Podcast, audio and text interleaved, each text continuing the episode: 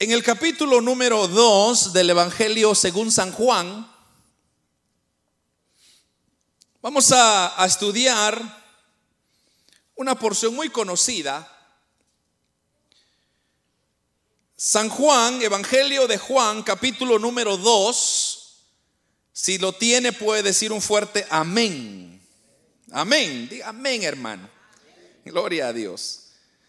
En el versículo 1 vamos a leer los 12 versículos que, que corresponde esta lectura. Y leemos la palabra del Señor en el nombre del Padre, Hijo, Espíritu Santo. Al tercer día se hicieron unas bodas en Caná de Galilea. Y estaba ahí la madre de Jesús y fueron también invitados a las bodas Jesús y sus discípulos. Y faltando el vino, la madre de Jesús le dijo, no tienen vino. Jesús le dijo, ¿qué tienes conmigo, mujer? Aún no ha venido mi hora. Su madre dijo a los que servían, haced todo lo que él os, dije, os dijere. Y estaban ahí seis tinajas de piedras para agua, conforme al rito de la purificación de los judíos, y en cada una de las cuales cabían dos o tres cántaros. Jesús le dijo, llenad estas tinajas de agua, y las llenaron hasta arriba. Y entonces le dijo, sacad ahora y llevadlo al maestresala. Y se lo llevaron, y cuando el maestresala probó el agua hecha vino, sin saber él de dónde era, aunque lo sabían los sirvientes que habían sacado el agua, llamó al esposo y le dijo, todo hombre sirve primero el buen vino, y cuando ya han bebido mucho, entonces es el inferior, mas tú has reservado el buen vino hasta ahora. Este principio de señales hizo Jesús en Caná de Galilea y manifestó su gloria y sus discípulos creyeron en él. Y después de esto descendieron a Capernaum, él, su madre, sus hermanos y sus discípulos, y estuvieron ahí no muchos días. Amén. Amados hermanos, eh, leyendo esta porción que hoy en día hemos leído,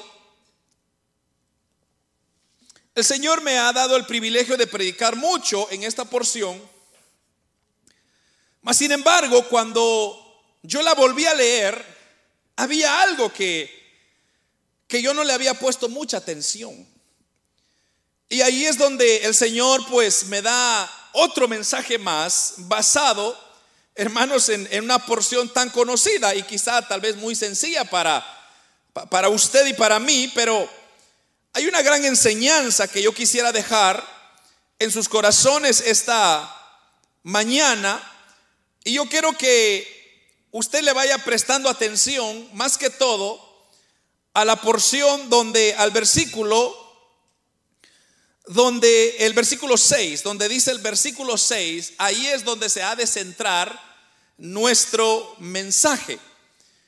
Eh, como lo dije, ya hermanos, he predicado mucho en esto, pero a modo de, de introducción, porque es necesario también volver a explicar unos cuantos detalles que son importantes concerniente a lo que está aconteciendo. Y en realidad lo que está pasando acá es que, hermanos, este relato se conoce como las bodas de Caná, y de hecho así se llama el tema, y que lo, la, único, el único lugar donde lo vamos a encontrar es justamente en este libro de Juan.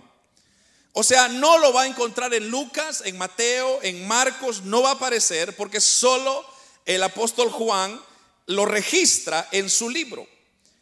Seguramente, hermanos, su viaje a Galilea le había tomado aproximadamente tres días uh, de, camino. Entonces, ese, ese, proceso, ese camino de tres días, eh, fue lo que se tardaron Jesús y sus discípulos para llegar a este lugar que se llama Caná. Caná significa lugar de cañas. ¿Qué significa, hermanos? Lugar de cañas, la cual se encontraba en esta región a unos aproximadamente 8, 9 kilómetros al noreste de Nazaret, en camino a Capernaum. Pero bueno, son pequeños detalles que quizá ahorita no van a tener mucho sentido.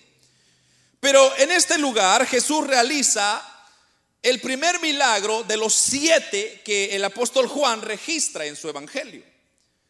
Y usted va a notar, yo le he recomendado muchas veces, si usted va a comenzar a leer la Biblia, comience leyendo el evangelio de Juan. Porque el evangelio de Juan solo registra siete milagros, pero muchos de esos milagros son únicos. Entonces es muy interesante cómo también Juan se encarga de dar pequeños detalles que quizás no los va a encontrar usted en otro evangelio. Entonces, por ejemplo, Mateo, él miraba las cosas de un panorama bastante diferente y, él se concentraba mucho en los judíos porque su evangelio fue dedicado a los judíos. Lucas, por otro lado, Lucas era médico. Entonces Lucas se concentraba mucho en los milagros que, que pertenecían a su rama. Entonces, pero en cambio, eh, Juan, Juan lo que quiso hacer es que él quiso datar, hermanos, en detalle cada, eh, cada, cada actividad que Jesús hacía, cada milagro que Jesús hacía, y él quería proveer cuanto más detalle posible para que no hubiesen dudas algunas. Pero primeramente vamos a ir eh, en pasos, vamos a ir quizá en puntos. El primer punto que yo encuentro acá es que Jesús es invitado a una boda. Es obvio, ¿verdad? Porque así dice el título, las bodas de Caná. Entonces Jesús es invitado a una boda. Y de hecho dice el versículo 1 y 2, al tercer día se hicieron unas bodas en Caná de Galilea y estaba ahí la madre de Jesús y fueron también invitados a las bodas Jesús y sus discípulos. El relato que aquí estamos viendo, hermanos, es que Jesús y sus discípulos son invitados a esta boda de Cana en Galilea y que nos sugiere que Jesús conocía, o, o por lo menos María, quien era la madre de Jesús, conocía a la persona que se estaba casando. No nos da mucho detalle quiénes eran, pero por lo que estamos viendo, obviamente, ¿a quiénes invita usted a una boda? A personas conocidas, ¿verdad? A sus familiares, a sus amigos, a personas que, que usted tiene más cercano, a ellos son los que usted invita. Entonces, si invitaron a Jesús a una boda, es porque conocían, esas personas que se estaban casando conocían a María o de hecho habían visto quizá crecer a Jesús de igual manera, entonces los invita. Pero lo curioso de esto es que invitan a Jesús, pero no a los discípulos.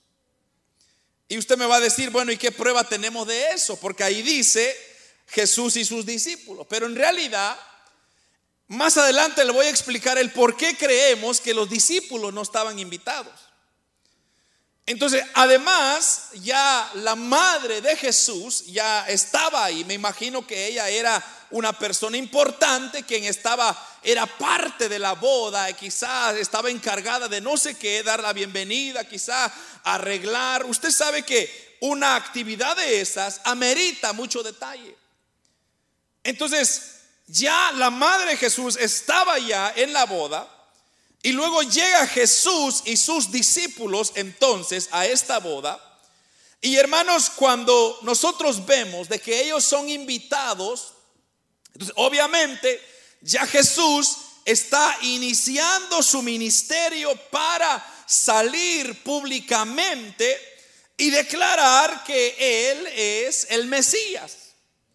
Pero, por ejemplo, los evangelios de, de Mateo, de Marcos, de Lucas, usted se va a dar cuenta de que Jesús hacía pequeños, digamos que milagros, y el Señor primero le decía, no digan nada. Jesús sanaba a los enfermos y le decía, no, no le cuenten a nadie. Entonces, ¿por qué es que Jesús no quería que se les contara a la gente? Porque su día no había llegado. O sea, Cristo tenía, hermanos, una fecha donde Él quería que el mundo supiera de que ya había llegado. Y fíjese que hay una, hay una historia muy interesante, bueno, no, no historia, sino más bien eh, un evento que aconteció, que fue cuando Jesús va y toma, le dice a sus discípulos, vayan y tráiganme aquel asno, aquel burro que está por allá, y lo voy a montar cuando entra la, la entrada triunfal a Jerusalén. Ese día exacto, ese día exacto, es el día que el Señor había destinado que el Mesías iba a llegar.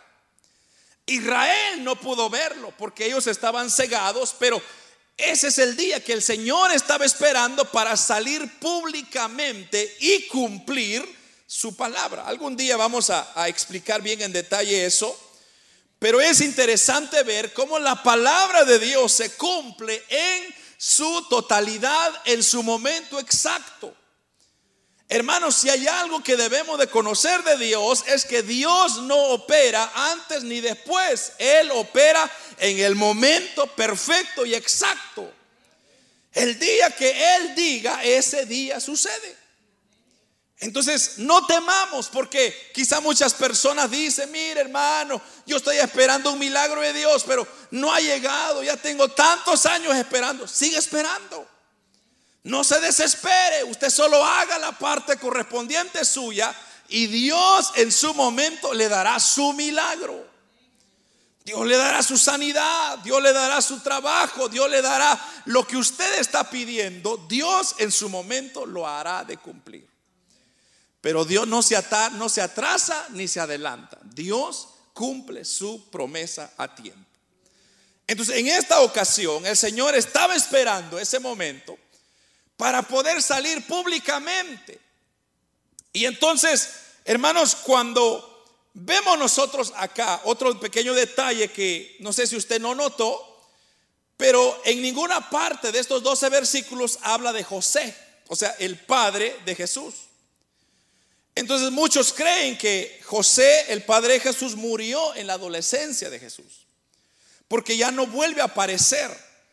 De hecho, ni Mateo ni Lucas vemos, hermanos, sino solo en la infancia de Jesús se menciona que José está ahí. Pero después José ya no aparece en la en escena.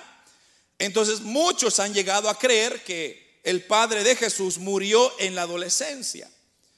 Y en la cual entonces la responsabilidad de cuidar a la madre cayó sobre Jesús. Y es por eso que, y la prueba de eso la tenemos cuando Jesús está en la cruz y le dice a Juan, a su hermano, le dice, cuídame, he ahí tu madre. O sea, la, entrega como diciendo, cuídala como que es tu madre. Porque es una responsabilidad que había caído sobre él. Pero, hermanos, en la cultura judía, las bodas eran un evento muy especial y con mucho significado.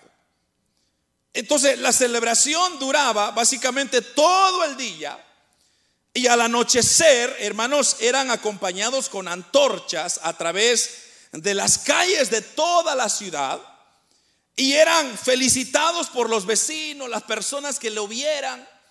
Y entonces, posteriormente a eso, hermanos, se retiraba cada quien a su casa.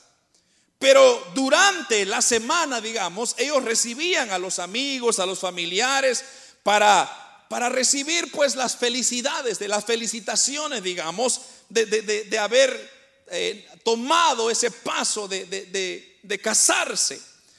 Entonces, ahora, como dije, aquí estamos viendo ya el momento cuando Jesús, hermanos, va a desarrollar su ministerio, pero lo más interesante de todo es que la mamá de Jesús, ¿verdad? Ella como, como cualquier madre preocupada por el asunto que, que está ocurriendo, ella como que quiere adelantar el momento en que Jesús ha de manifestarse. Y aquí, hermanos, hay unas cuantas mala interpretación porque eso es lo que es. Y a veces, eh, por ejemplo, en el versículo 3 y 5, mire lo que dice el versículo 3 y 5, y faltando vino, la madre de Jesús le dijo, no tienen vino. Entonces, ¿qué le dijo Jesús? ¿Qué tienes conmigo, mujer? Ahora, eso de ¿qué tienes conmigo, mujer? Se mira muchos han interpretado como, como diciendo, Jesús no respetó a la mamá. O sea, como diciendo, eh, sácate de aquí, no te conozco, ¿quién eres? O sea, como una actitud ofensiva, pero en realidad no es así. Entonces, lo que está sucediendo acá, o lo que el Señor está diciendo a María, es que María, hermanos, a pesar de que era la madre, el Señor tenía una agenda que cumplir y Él la tenía que cumplir, como dije, en el momento exacto. Entonces Él no podía ni adelantarse ni atrasarse porque la voluntad de Dios era que se cumpliese en el momento exacto. Entonces aquí, hermanos, tenemos una pequeña lección porque nosotros muchas veces queremos adelantar el proceso de Dios o queremos recortar el proceso de Dios. Pero en realidad no es así. Dios, hermanos, está sentado en su trono de gloria y hay un reloj que está corriendo en el tiempo de Dios y que ni usted ni yo la podemos mover. Y que va a ocurrir cuando tenga que ocurrir. Le guste al hombre o no le guste al hombre. Entonces, lo sugerido acá, hermanos, es que lo primero que, comienza a notar la mamá de Jesús es que el vino se había acabado. Ahora, este vino, hermanos, de la cual se está refiriendo acá, no es el vino que nosotros conocemos hoy en día. De hecho, por, una, medida de vino se agregaban tres medidas de agua. O sea, era como un jugo de uvas, pues. Pero mucha gente usa esto como para decir, vieron, Jesús tomó, entonces yo me voy a tomar también. Eso, eso hermanos, es una mala interpretación de lo que dije, de, lo que sería la palabra de Dios. Pero para poder entender hay que entender el principio, dónde se estaba desarrollando esta historia. Entonces los judíos eh, lo que hacían era, porque el vino, recuerde usted, fermenta. Entonces el vino lo que causa es cuando usted toma mucho vino, obviamente se emborracha. Y el judío estaba prohibido de que ellos se emborracharan, porque cuando se emborrachan pierden control de su vida y comienzan a hacer locuras. Entonces los judíos no les estaba permitido emborracharse, o sea, era en contra de la ley. Entonces, por eso le digo, mucha gente saca de contexto muchas veces la cosa para justificar su acción, pero esa es otra historia. Entonces, por cada una medida de, vino, tiraban tres medidas de agua, como para diluirlo. Pero vamos al punto, María comienza a observar algo. Y lo que María observa es que el vino que estaban sirviendo se había acabado. Y usted sabe, hermanos, como cualquier madre, con cualquier mujer, las mujeres tienen mucho ese espíritu de preocupación, aleluya. Los hombres les vale, ¿verdad? Haiga o no haiga, el hombre dice, ah, está bien. En cambio, la mujer no, la mujer es más detallista, la mujer es más, está más pendiente, la mujer dice, ah, Jesús, se, se está acabando el vino. Entonces, ahora, la pregunta es, ¿cómo es que si es una boda, no compraron suficiente vino. ¿Qué pasó? Hay que demandar a la persona que organizó la boda, ¿verdad? Porque no calculó bien. Se dice que no alcanzó porque uno era una boda pequeña, segundo era una boda de, personas que no eran, no tenían mucho dinero, o sea, no eran adineradas. Tercero, no alcanzó el vino porque llegaron los discípulos de Jesús. Entonces no se contaba con esa persona. Usted sabe, hermano, que cuando hay fiesta, hasta, los, hasta, los, hasta las mascotas van de cola. Hasta las mascotas van metidos. ¿Por qué? Porque como hay fiesta, todo el mundo quiere estar ahí. Pero en esta ocasión lo que sucede es de que invitan a Jesús y obviamente Jesús siempre anduvo con sus discípulos. Entonces cuando Jesús lleva a sus discípulos, ya eran personas extras que no se habían contado. Pero, pero fíjese, va a notar usted que es muy interesante de que el, el, por qué es que Dios permitió que no alcanzase. Ya, ya le voy a explicar un poquito más adelante. Entonces, esas palabras, como dije, cuando viene María y pone atención y dice, Dios mío, no va a alcanzar el vino. Entonces, el Señor hace una pregunta y le dice, ¿qué tienes conmigo mujer? Y de hecho, eso, eso de qué tienes conmigo mujer es una traducción literal del texto griego original que nos permite entender el propósito de la pregunta, pero no nos permite entender el tono, porque hay una gran diferencia. O sea, usted puede entender lo que está diciendo. O sea, le voy a dar un ejemplo. Por ejemplo, Jesús pudo haber dicho, ¿qué quieres conmigo, mujer? Ahora, si yo cambio el tono y yo digo, ¿qué quieres conmigo, mujer? ¿Qué te pasa? Sí, sí me, da, me, me está entendiendo, ¿verdad? Entonces, la traducción está correcta, pero lo que no se entiende es el tono. Pero obviamente, hermanos, conociendo, conociendo a nuestro amado Señor Jesucristo, ¿usted cree que Él se molestó porque su mamá le dijo que no había vino? ¿Qué cree usted? No, en ninguna manera. Sino la expresión de, de qué quieres mujer. Es como, como diciendo, permíteme mamá, es que si Dios va a hacer algo, lo va a hacer en su tiempo exacto. Entonces, pero repito, mucha gente saca de contexto eso y comienza a decir, mire, mire, tenemos a un Jesús malvado, un Jesús que no respeta a sus padres. Y eso, hermanos, es, está, está erróneo. Porque como repito, la única forma de saber exactamente el tono es estando ahí presente. Entonces no podemos sacar una conclusión. Pero vamos al punto, hermanos, que quizá no, no, es tanto lo que yo quiero que usted ponga mucha atención, sino que lo, que yo quiero que usted entienda es lo siguiente.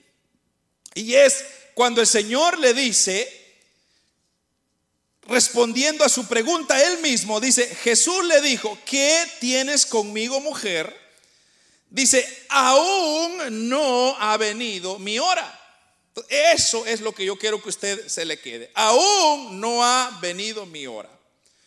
Entonces el versículo 5. Su madre dijo a los que servían. ¿Qué le dijo, hermanos? Haced todo lo que él lo os dijere.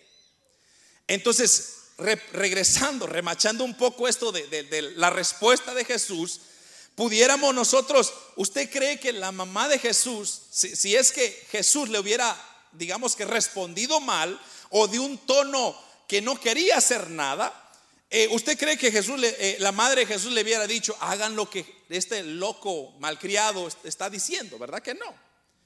Ahí tenemos una prueba de que el tono en la cual se dijo era un tono suave, amante, un, un tono en, en decirle, permíteme mamá. Vamos a hacer las cosas cuando el Señor diga que tengamos que hacer. Y fíjese que aquí hay una tremenda lección. Que muchas veces nosotros hacemos planes, muchas veces nosotros hacemos ideales y las hacemos en nuestro tiempo. Y ese es el error del ser humano. Cuando usted quiere hacer las cosas en su tiempo y en su momento, y ahí está mal. Dice la Biblia que cuando usted tiene algún proyecto, lo primero que usted debe de hacer es sentarse, analizar si puede con aquel proyecto y si no puede, retractarse. Y si puede, proseguir. Pero eso de proseguir significa venir a Dios primero y decirle, ¿será tu voluntad que Dios pueda hacer esto? ¿Será tu voluntad que yo viaje? ¿Será tu voluntad que yo me mueva? ¿Será tu voluntad que yo me cambie de trabajo? ¿Será tu voluntad que yo me compre esta casa? ¿Será? Eso es lo que Dios está esperando. Porque puede ser que el tiempo que usted está decidiendo pueda estar mal. Y el problema es que cuando nos va mal, entonces ¿a quién culpamos? A nosotros mismos nunca nos culpamos si no culpamos a Dios todo el tiempo. Le echamos la culpa a Dios porque es que Dios no me respalda, Dios no me responde. No, no era el tiempo de Dios. De hecho, Santiago dijo, ustedes no reciben porque, porque piden mal. Cuando Él está diciendo que estamos pidiendo mal, es porque estamos nosotros pidiendo las cosas a nuestro antojo. Y déjeme decirle que Dios no va, hermanos, a proveer nada a los niños caprichosos. Dios lo que quiera son niños buenos, niñas buenas, que sean obedientes a su palabra. Pero bueno, entonces pasemos al siguiente punto. El mejor vino para el final. Mire lo que dice en el versículo, bueno, ya dijimos en el versículo 6 o 5, su madre le dijo a los que servían, haced todo lo que os dijere. Versículo 6, estaban ahí seis tinajas de piedra para agua conforme al rito de la purificación de los judíos, y en cada una de las cuales cabían dos o tres cántaros. ¿Cuántos cántaros cabían en estas tinajas, hermano? Dos o tres. Son aproximadamente 76 litros de agua. Amén. Guárdese ese número por ahí. Entonces, el apóstol Juan está aclarando, como dije, a sus lectores griegos, porque muchos griegos seguían la, escritura del apóstol Juan, y lo que él estaba enseñando ahí es que a la entrada habían seis tinajas de agua. Pero, según lo que yo puedo ver, es que las tinajas estaban vacías. Porque así dice más adelante que él, que llenaran las tinajas. O sea, no, no, no instruye en que tiren el agua y luego las llenen, sino más bien el versículo 7 dice llenar las tinajas, o sea que no tenían agua. Entonces, lo que, lo que nos da a entender es que esta familia que se estaba casando no había seguido, digamos, ciertos parámetros y unos, unas tradiciones de los judíos era que cada vez que usted llegaba a una casa, era necesario que usted se lavara los pies por el polvo que usted ha venido caminando, porque aquel entonces no había eh, Mercedes-Benz como las que usted maneja, o solo había BMW pie, ¿verdad, hermano? Había que caminar. Solo era caminar y caminar y caminar. Entonces los pies se ensuciaban y entonces lo que tenía que hacer el anfitrión era proveerles agua para que se lavasen los pies y entrasen a su casa. aquí vemos que no había agua o ya se había acabado el agua para toda la gente que estaba presente. Entonces, ahora, también era necesario que antes de pasar a sentarse a la mesa para comer, ellos necesitaban hacer un cierto rito de purificación, o sea que se lavaban las manos antes de ingerir cualquier alimento. Y la escritura dice que ahí estaban seis tinajas. Entonces se, asume que se había usado todas las seis tinajas. Ahora, en aquel entonces tampoco había agua potable cerca. ¿Cuántos acá se recuerdan ir a recoger agua? ¿Alguna ocasión usted se recuerda haber recogido agua? Yo iba a recoger agua, ¿sí? Yo, hermanos, bueno, vengo de los 80 donde nosotros estábamos, eran como media hora caminar una, de un one way, como dicen, de una, una, ¿cómo se dice one way en inglés, en español? Un solo sentido, un solo camino, ¿verdad?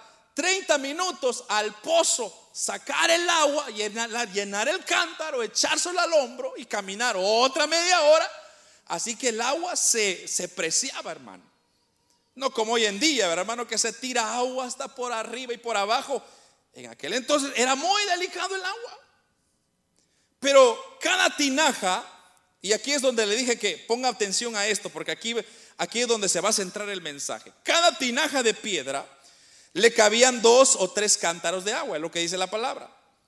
Entonces, la palabra cántaro proviene del griego judria, judria, con J que equivale a un recipiente de aproximadamente 40 litros, 40, 30, 40 litros, que nos da un aproximado por ahí de, de 76 litros, dicen. Muchas personas varían en ese número, pero ¿qué importa? El número no es tan importante. Lo que yo quiero que usted entienda es que las tinajas eran de piedra. Amén. y que estaban vacías. Entonces eso fue lo que la mamá de Jesús observó.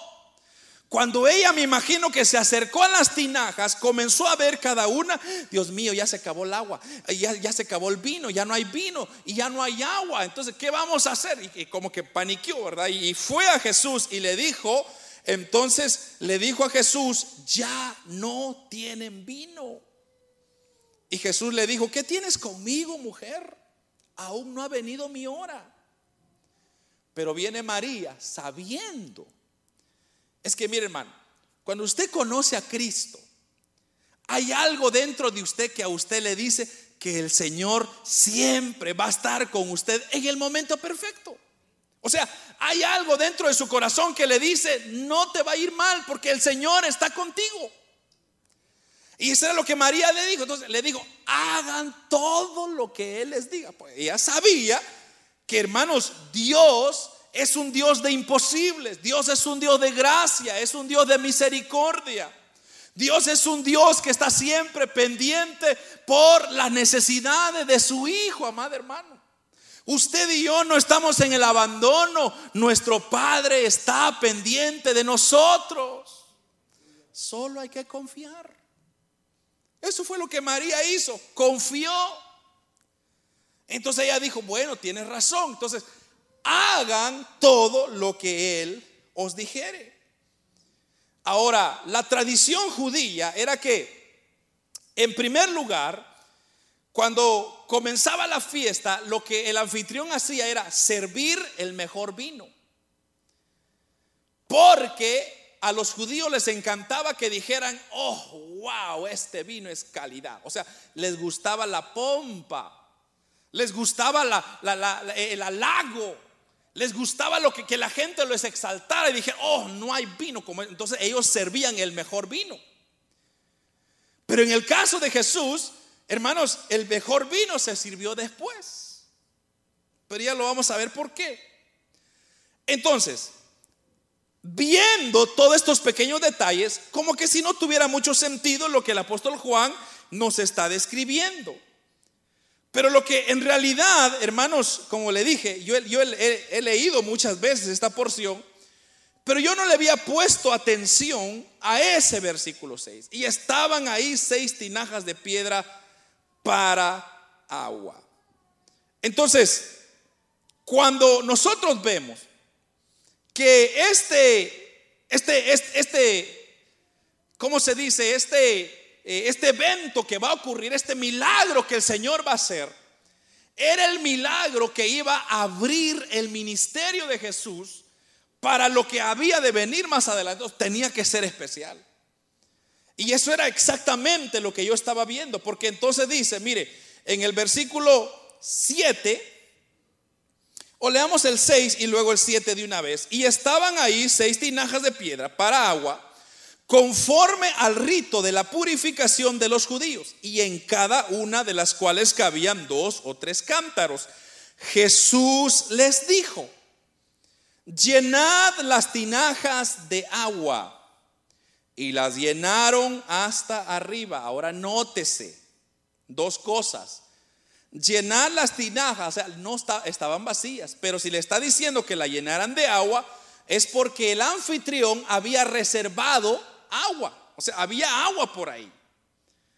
Pero no los habían sacado. O cómo es que había agua? ¿Será que el anfitrión no se había dado cuenta que alguien había traído agua extra?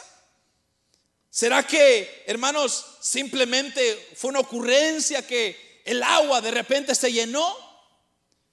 Quizá no sea tanto eso de cómo sucedió o si Hubo un milagro también ahí de que el Señor llenó las tinajas de los cántaros de agua. Puede ser también. Pero lo que yo quiero que usted note es que y las llenaron hasta arriba. O sea, hay un paso de obediencia.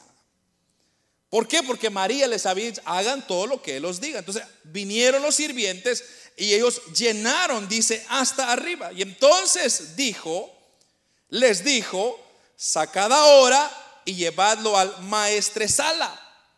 Y se lo llevaron. Entonces, aquí nosotros podemos ver como dije, o, Juan nos enseña de que si este iba a ser el primer milagro para abrir el ministerio de Jesús, tenía que confirmarse la divinidad de Jesús. Tenía que confirmarse de que Jesús era verdaderamente el Hijo de Dios. Segundo, tenía que confirmarse de que Jesús amaba a las personas de igual manera. Y que Jesús nunca iba a dejar desamparado a las personas necesitadas de su ayuda. En este caso, hermanos, Jesús nos comienza a mostrar un poder creativo, porque es tan creativo lo que Jesús hizo, al convertir este vino, eh, este agua en vino. Y, hermanos, y lo mejor de todo es que aquí ahora nosotros podemos ver cómo el Señor quería dejar, como dije, todas las respuestas claras de que Él era el Mesías, la cual estaban esperando. Pero mire, ahora, regresando al versículo 6, y como le dije, yo he leído tanto esta porción, pero no le había yo puesto atención a este versículo 6. Las tinajas que dice ahí son seis. Y el número seis simboliza el número del hombre. Por eso en el Apocalipsis 666 es el número de la bestia, o sea, es número terrenal. Y el número 7 es el número de perfección. Es por eso que debemos de entender que Satanás nunca podrá ser mayor que Dios. Porque Satanás será sellado tres seises. Pero notemos, ¿cuántas tinajas habían? Seis. El número seis simboliza el número del hombre, al hombre. En otras palabras, las tinajas simbolizan la humanidad, que está vacía y que se llena con el agua que simboliza la palabra. Agua es la palabra. Y cuando esas vasijas son llenas de la palabra, entonces, amado hermano, comienza a ocurrir una transformación en nuestras vidas. ¿Qué comienza a suceder? Un nuevo nacimiento. Un vino nuevo, hermanos, comienza a surgir. Usted y yo somos el fruto de ese cambio, de esa transformación. Dígame usted quién era usted sin Cristo, hermanos. Usted era nadie, yo no era nadie. Solo éramos personas humanas necesitadas, vacías, enredadas en tanto pecado y maldad. Pero cuando llegó Cristo y nos llenó de su palabra, entonces nuestra vida cambió, fue diferente y ahora hemos experimentado la gracia de nuestro Señor Jesucristo y ahora somos felices. ¿Cuántos felices hay aquí? Oh, hermano. Eso es precioso. Ese era lo que yo no lo había cachado porque dice, y estaban seis tinajas de piedras de agua conforme al rito de purificación, de las cuales habían, eh, le cabían tres cántaros, dos o tres cántaros. Entonces lo que Jesús quería hacer en este milagro era demostrar el poder creativo que tenía. Y aunque las personas quizá no se dieron cuenta el proceso que el Señor tuvo que hacer para proveer ese mejor vino, entonces, hermanos, lo que, lo que yo puedo ver es que usted y yo necesitamos llenarnos del Espíritu Santo del cual Dios quiere llenarnos. El Espíritu Santo es un elemento importante en la vida del creyente porque el Espíritu Santo es aquel que nos motiva, que nos alienta, que nos da fuerza, que nos consuela, que hermanos nos dice si se puede cuando tal vez no se puede. Entonces, vemos una situación, tal vez para nosotros, ah, hermano, es un vino nada más. El agua se cambió en vino. Quizá para usted sí. Pero, ¿sabe qué significaba el no tener suficiente vino para una, un anfitrión de una fiesta? ¿Sabe qué significaba eso? vergüenza. Es quedar en vergüenza, porque los invitados iban a decir, ¿cómo este que nos llama a una fiesta y no tiene los elementos? Y comienzan a hablar, hablar, hablar, hablar, hablar, y la persona queda avergonzada. Entonces, nótese usted cómo nuestro Señor Jesucristo se preocupa por la humanidad.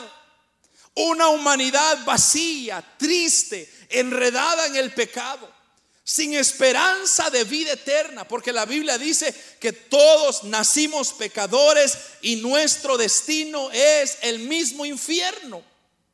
Pero gracias, como dice Juan 3:16, que de tal manera amó Dios al mundo, que ha dado a su Hijo unigénito para que todos los que en Él crean no se pierdan, sino alcanzan la vida eterna. Pero hermanos, miren lo que dice ahora el versículo 11. O si quiere leamos el versículo 10. Y le dijo, todo hombre sirve primero el buen vino y cuando han bebido mucho, entonces el inferior, mas tú has reservado el buen vino hasta ahora. Versículo 11. Este principio de señales hizo Jesús en Caná de Galilea y manifestó su gloria. ¿Y qué pasó con sus discípulos? Creyeron en él. Ahí está. Entonces, ¿qué es lo que Dios nos está enseñando acá? Cuando vemos el versículo 6, el hombre que es un simbolismo que estamos viendo acá, porque como repito, el 6 es un número de hombre, está simbolizando al hombre que es, está una vida vacía. Una vida sin Cristo es estar una vida sin esperanza. No, no hay nada de qué gloriarse, hermano. Mire, cuando usted no tiene a Cristo, hermano, usted encuentra problemas por todos lados.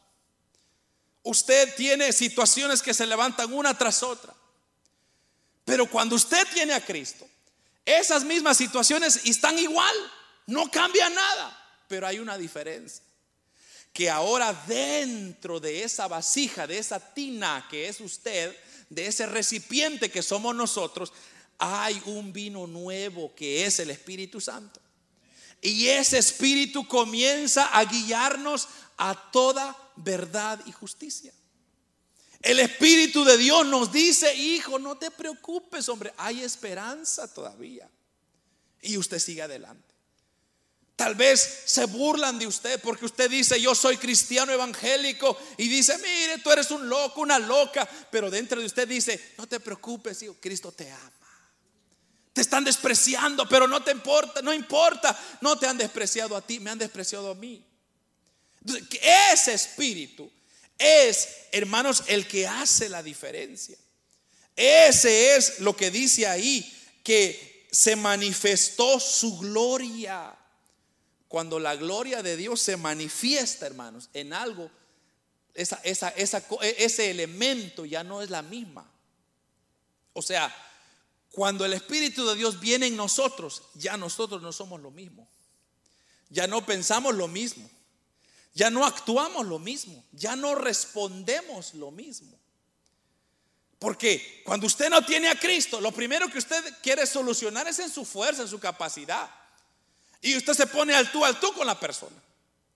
Pero cuando usted tiene a Cristo, usted primero se frena, usted piensa y usted dice, ¿qué, qué, qué va a suceder? ¿Cuáles son las casualidades que van a ocurrir si yo tomo esta acción? si yo reacciono de esta manera. Pero ¿qué es eso? Es la gloria de Dios en nuestras vidas. Pero lo mejor de todo, dice que sus discípulos creyeron en Él. O sea que los discípulos que el Señor había invitado todavía tenían ciertas dudas. Y por eso, hermanos, es que el Señor hace milagros para enseñarnos a nosotros que el poder creativo de Dios sigue siendo activo. Y yo podría decirle a usted tantos milagros que Dios ha hecho en mi vida. Tantas cosas de donde el Señor me ha sacado, de donde el Señor me ha librado. Y gracias porque a su poder creativo, ah, yo ahora puedo testificar, declarar que mi Dios es un Dios vivo, un Dios real, no es un Dios muerto. Y es un Dios que está al alcance de solamente preguntar y pedir. Entonces, la mamá de Jesús, en realidad lo que ella estaba haciendo es que estaba como motivando la fe, su fe de ella, para ver un poder creativo en su hijo. Y, él le dice, mamá, espérate, yo, yo sé que tú estás pidiendo esto, pero en el tiempo de Dios cosas van a suceder. Entonces le dice ella, hagan todo lo que Él les diga. Y cuando ellos comienzan a obedecer lo que el Señor les manda, entonces podemos nosotros ver, hermanos, que el poder de Cristo se comienza a manifestar. Y cuando el poder de Cristo se comienza a manifestar, oh hermano, la fiesta cambia. El ambiente cambia. Porque ahora ya la gloria no es del hombre, ahora la gloria es de Dios, aleluya. Ahora, hermanos, el anfitrión no podía decir, oh, muchas gracias porque es por mi poder. No, ahí él tenía que reconocer, gracias a Jesús que está con nosotros, Él nos dio el mejor vino. Eso es lo que Dios está buscando de usted y de mí, que nosotros le demos nuestra mejor adoración. Que nosotros exaltemos a Dios en nuestra vida. Cada milagro que Dios haga con usted, háblelo, testifíquelo, hermano. Porque muchas personas han de creer a través del testimonio que Cristo hace en nosotros. Y el versículo 12 cierra y dice, y después de esto, descendieron a Capernaum, él, su madre, sus hermanos, sus discípulos, y estuvieron ahí no muchos días. Y ahí cierra este relato. Entonces, yo lo que puedo ver aquí, hermanos, es cuando Dios se va a manifestar, Dios tiene su, forma, como le dije, su poder creativo para poder hacer cosas. Quizá nosotros no podemos entender al principio el por qué está sucediendo. La mamá de Jesús no podía entender por qué es que se había acabado el vino. Quizá había muchas, muchos más invitados, pero, pero, pero ella confió. Y eso es lo que el Señor está diciendo. Confiemos en Dios aún cuando no se ven esperanzas. Aún cuando usted esté en lo más peor de su vida, confiemos en Dios. Porque Dios se ha de manifestar en su momento perfecto. Y cuando Dios se manifiesta en su momento perfecto, hermano, oh hermano, hermano, es donde usted no le cabe duda alguna de que Dios es un Dios de amor de que Dios es un Dios de cuidado, de que Dios es un Dios de protección, de que Dios es un Dios que está siempre al pendiente de sus hijos. Ahora imagínense si Jesús pudo hacer un milagro para sus amigos, porque como dije, tuvieron que haber sido personas cercanas.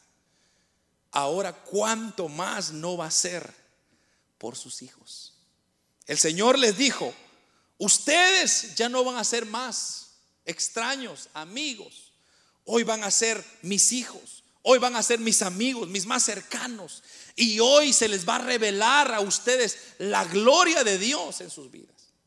Así que usted y yo, hermanos, tenemos el gran privilegio de poder conocer a ese Dios poderoso, a ese Dios que sigue haciendo milagros, a ese Dios que sigue haciendo cosas, proezas, maravillas. Hermano, solamente debe de creer.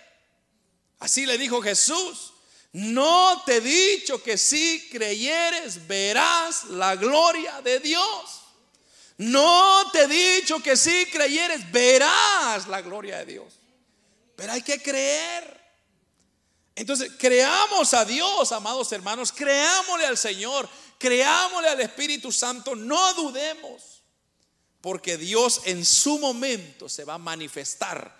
Y cuando Dios se manifiesta, hermano, oh, son cosas preciosas. Yo se lo puedo decir. Yo se lo he dicho, de hecho, yo le he contado, hermano, yo casi me, me moría, casi me iba con el Señor ya y yo ya estaba feliz porque yo dije, bueno, gracias, me voy a ir joven a la presencia de mi Señor. Lástima que mi esposa está joven, se va a quedar otro individuo, la va, se va a quedar con ella. Pero Cuando yo estaba en el hospital, bueno, así rapidito le voy a repetir lo que a mí me pasó. Me agarró pancreatitis, un dolor aquí en el estómago terrible, donde yo no me podía sentar, parar ni acostar. Hermano, es insoportable. Cinco horas me tuvieron tirado en el piso en el hospital porque no me atendían. Pero no, es, no era tanto eso el problema, sino que cuando los doctores comienzan a, a analizarme, dijeron, no, es que no sabemos qué tienes. Pasaron siete horas, hermano, esperando una respuesta y ellos no daban qué era. Y ellos dijeron, la única conclusión que dijeron es, hay una micropiedra que golpeó tu páncreas y se ha inflamado. Entonces, te vamos a dar un calmante y eso va a ser suficiente. Y me dejaron ir. Como siete días después, otra vez el mismo dolor.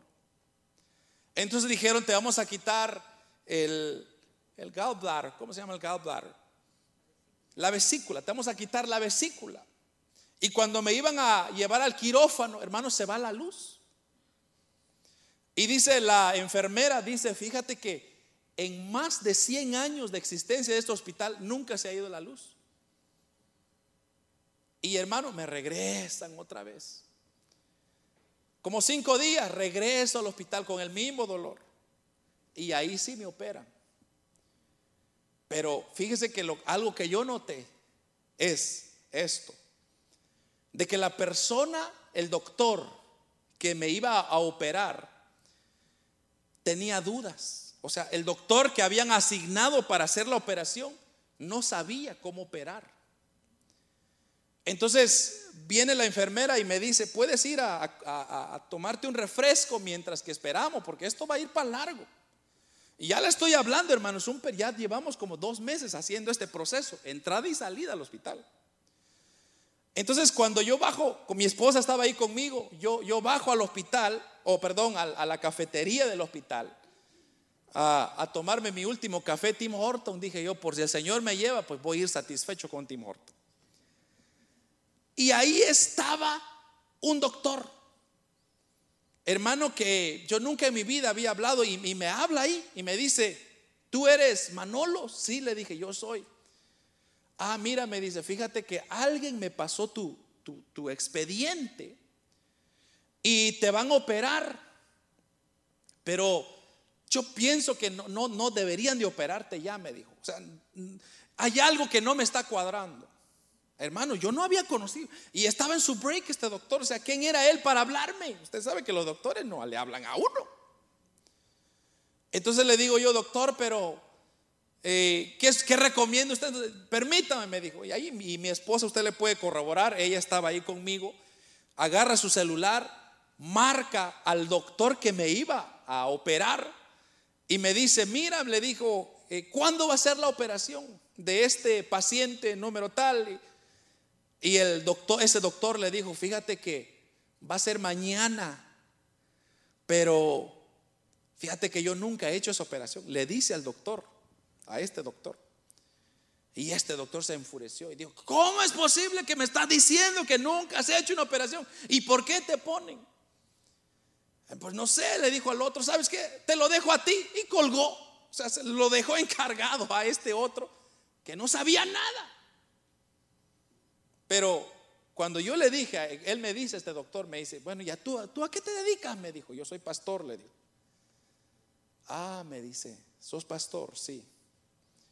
Entonces yo no sé, me dijo. Yo no sé si alguien me mandó tu caso porque yo no estoy recibiendo, hay dos años de espera para atender al siguiente paciente, me dijo. Pero alguien a mí me entregó tu caso, yo no sé quién es, no sé si Tú crees en milagros, me dijo, pero yo tengo que hacer algo por ti ahora. Y hermano, y él tomó el control y fue a, pedir permiso aquí y allá. Y él dijo, quiero el quirófano para tal día, yo voy a hacer la operación. Hermano, ¿qué nos está diciendo eso? De que Dios tiene un control en el tiempo perfecto. Porque capaz que me iba a meter cuchillo este individuo que no sabía qué estaba haciendo y ahí me acaba. Pero como Dios es tan perfecto, tan bueno, Dios es tan grande en misericordia que tiene control de todo, está en sus manos. no se preocupe, usted solo confíe. Y es lo que yo hice. Yo dije, Señor, estoy en tus manos. Y hermano, para no hacerle larga la historia, ese doctor fue un doctor que, hermano, para mí, él sorprendido, se toma, y me, ¿sabe cómo me trataba? Como que si yo fuera su hijo, así se lo digo. Cosa que yo nunca había experimentado de un doctor. Usted sabe que los doctores ni verlo a uno quieren, ¿verdad, hermano? Los doctores ni siquiera le, le dicen a uno cómo estás, cómo te va, no. Inclusive, de hecho, ese doctor aquí estaba en Edmonton. Entonces, cuando yo lo fui a visitar por última vez, le digo, ¿sabes qué, doctor? Me voy a ir para Edmonton. Ah, me dice, qué bonito lugar, solo que está muy frío. No te recomiendo que vayas, me dijo. Pero le dije yo, Dios me está llevando. Qué bueno, me dijo, sigue adelante. Palabras de un doctor, hermano. Pero lo que yo quiero que usted entienda es, ¿quién guió y puso todos mis expedientes en la mano de este doctor. Fui yo, fui la nadie, fue Dios movió las piezas. Y ahora aquí me tiene, mire hermano, para honra y gloria del Señor, testificando de que Dios es poderoso y seguirá siendo poderoso. Pero por si usted quería saber qué era lo que a mí me había pasado en realidad, el Señor me lo dijo en una profecía en, una iglesia, la iglesia. Y el Señor me dijo, Satanás me pidió permiso para golpear tu cuerpo. Satanás me pidió permiso para golpear tu cuerpo y probar si tú en realidad creías en mí. Y yo dije, ahora tiene sentido por qué los doctores no encontraban qué es lo que yo tenía. Así como le, tocó a Job, ¿se recuerda a Job? Job, hermanos, estaba bien con Dios. Entonces, lo primero que dice uno es, ¿qué Dios tan injusto? ¿Cómo le permite Dios que, que, Job sufra todo eso? Es que hermano, cuando Dios tiene que cumplir propósitos en usted, lo va a moldear. Lo va a moldear. ¿Sabe qué? ¿Qué me enseñó? Eh, mire, hermano, en ese, en ese, estando yo acostado en esa cama, sin, sin mentirle, el Señor me dio como 20 mensajes ahí, fíjese. El Señor me hablaba, el Señor me daba un versículo, yo leyendo la Biblia, ay, aquí hay un mensaje precioso. Y yo los he predicado casi todos. Todavía faltan unos cuantos que se los voy a compartir a usted algún día. Porque todavía tenemos vida, ¿verdad, hermano? pero ¿qué es lo que Dios? Dios lo que saca a través de todo eso es nos capacita para el siguiente paso. Y así lo va a hacer con usted y así lo va a hacer conmigo. Pero ¿sabe cuál es lo más especial de todo? Es que el amor de Cristo nunca deja de ser. El amor de Cristo siempre nos seguirá amando, siendo nosotros como somos. Así que démosle gracias a Dios, démosle gloria al Señor y digamos gracias Señor porque me amas. Amén. Póngase de pie, hermanos, si es tan amable.